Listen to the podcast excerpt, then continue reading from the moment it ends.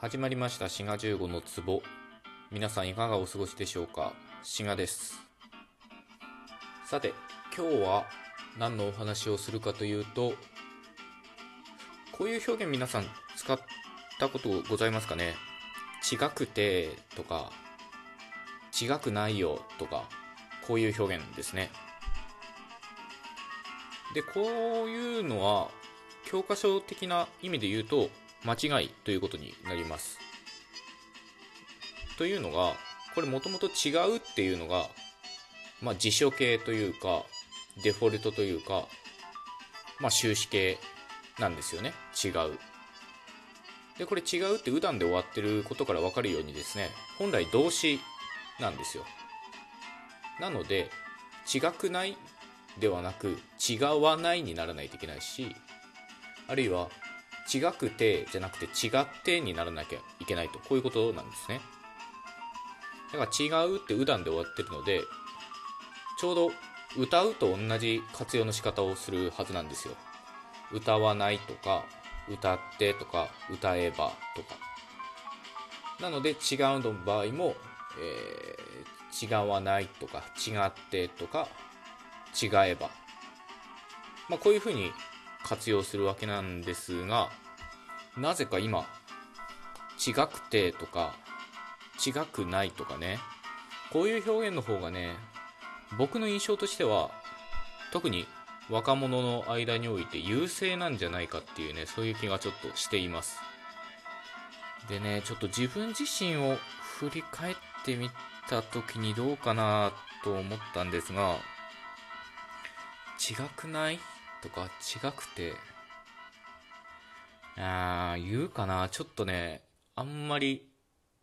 その、内省が効かないっていうか、ちょっと反省しづらいですね、なぜか。で、なぜこの、いわゆる間違った言い方、違くないとか違くてっていう表現が出てきたかというと、一言で言えばこれは形容詞化ということです。つまり動詞だったのに形容詞になっちゃってる。ということなんですね。だから違うっていうのをよく似た形容詞。近いっていうのとちょっと比べてみるとですね。近いっていうのはこれ形容詞ですから近くないとか近いとか近ければとか近かったとか近くてとかこういうふうになりますよね。でこれと同じパターンを動詞の違うにも当てはめてるとこういうことになります。なので違くないとか違ければとか違かったとか違くてとこういう風になります。で、なんでこういう形容詞っぽくなっちゃってるかっていうのは、まあ、少し考えればわかると思うんですけど、違うっていうのが意味としてはかなり形容詞っぽいからということですね。形容詞っていうのは大まかに言ってそのものの性質とか状態とかを表すんですよね。一方動詞っていうのはもっと動的なダイナミックなね変化を表したりするものなのでまあおそらくそういう意味の近さからですね形容詞っぽく活用させるようになったと。まあこれは多分ねこれ言語学やってるやってない関係なくねちょっと考えればわかると思うんですよね。でこれねいつ頃からあんのかなってちょっと調べたらですねなんと20年前2000年のこれはなんだ？NHK のサイトにですね違くないという言い方はなぜいけないのでしょうか？みたいな。私は自然に使ってしまいますが、みたいなね、こういう投稿なのかな？まあ、こういう質問が NHK のサイトにございます。から少なくとも20年前にはもう使われていたということですね。で、もう今となってはですね、僕 iPhone 使ってるんですけど、iPhone の予測変換でも違くてとか違くないが出てくるんですよね。だからね、かなりね、優勢になってるなっていう感じはします。で、さっきあの、形容詞に近いっていうことを言いましたけど、まあ、実際、英語とかはね、あの、ディファレントっていうのは形容詞ですから、まあそういうこともあるし、あと違うに対応するのが、まあ、同じだっていうことですけど、あれはまあ形容詞というよりは形容動詞ですけど、まあ、やっぱりその違うっていうのが動詞のカテゴリーにあるっていうのが、もしかしたらちょっと変わってるのかもしれませんね。その世界の言語を見回した時に。ちょっとこれはわかんないんですけど、もしかしたらそうかもしれません。でねこのね違かったとかね違くて違くないこういった表現の面白いところは当然形容詞っぽく活用してるっていうことなんですがその終止形は違いっていうのを想定してるはずなんですよ先ほど近いとなぞらえてお話ししましたけどまさに近いっていうのが近くてとか近くないとか近かったみたいな言い方になるとと一緒で違いっていうのがあって、えー、違くてとか違くないとか違かったとかこういう表現があるはずなのになぜかね違いっていうのは全くね使われてないんじゃないかと思います。だからななんだろうなこの親玉はいないのに古文ばっかり活躍してるみたいな感じですよね。ただね違いっていうのはまあほぼないと思うんですけどちげえっていうのはありますよね。ちげえ。うんだからこの違いがないのにちげえがあるっていうのもまた面白いですよね。でこれがね将来どうなっていくかは微妙ですね。そのうち違いっていうのが成立しちゃって辞書にも載るようになるのかなとかね。とわかんないですね。なので今のところ動詞の違うっていうのは違わないとか違ってみたいな動詞型の活用も保持してるし一方で新しくできた形容詞型の活用違くないとか違くてとか違かったとかね。そういうのも獲得しつつあるっていうね、まあ、今ちょっと過渡期というか揺れてる時期だとは思います。これからどうなるかはね。まあ我々次第っていうことですけどね。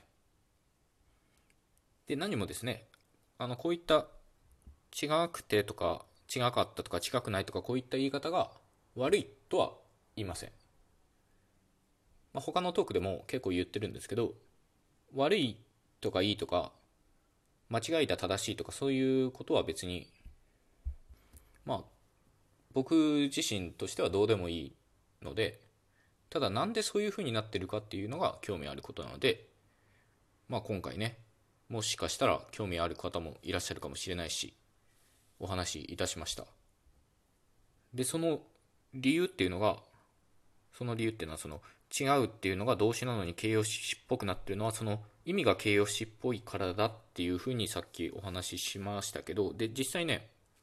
そういうふうに解説するんですよね。その NHK のさっき言ったサイトもそうだしあるいは実際そういう学術的な論文もそういうふうに言ってるんですけどどうなんですかね。まあそう言われたらそうなんでしょうけど他にねそういう例がないのでつまりかなり形容詞っぽい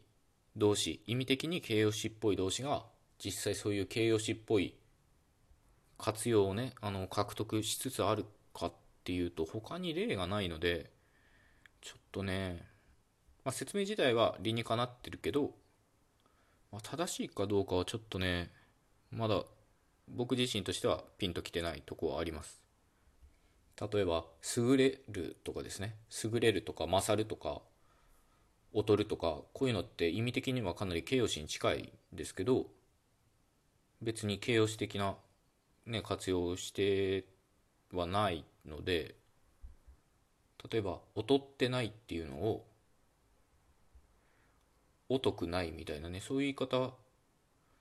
をしてないのでうんだからねそのもし他の動詞でも同じような他の動詞でもっていうのはその他の意味的に形容詞っぽい動詞が同じような変化をしてたりするとまあ納得できるんですけどちょっとねまだそういう例がないのでこれから出てくる可能性もちろんございますし僕が気づいてないだけかもしれないのでなのでもし皆さんの周りで動詞が形容詞っぽく活用してる例があったら違う以外でね教えてほしいんですけどね。どうですかね。なかなかその自分が無意識に喋ってる母語を反省するっていうのは難しいことなので気づきづらいとは思うんですけどね。そういうわけで、えー、今回はその違うっていう動詞が形容詞っぽくなっちゃってるよっていうお話でした。まあまだこの現段階ではですねその公な文章とかあるいはまあちゃんとした場で話す時とかは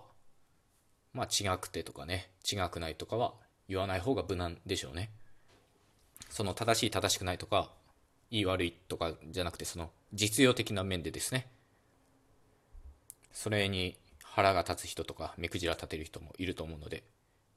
まあ、実用的な意味で注意はした方がいいと思います。これはね言語学とは別の話でね生きていかなきゃいけないんでね社会的に。というわけで今回はここまでということでよろしかったら番組クリップお願いいたします。ではまたお会いしましょう。ごきげんよう。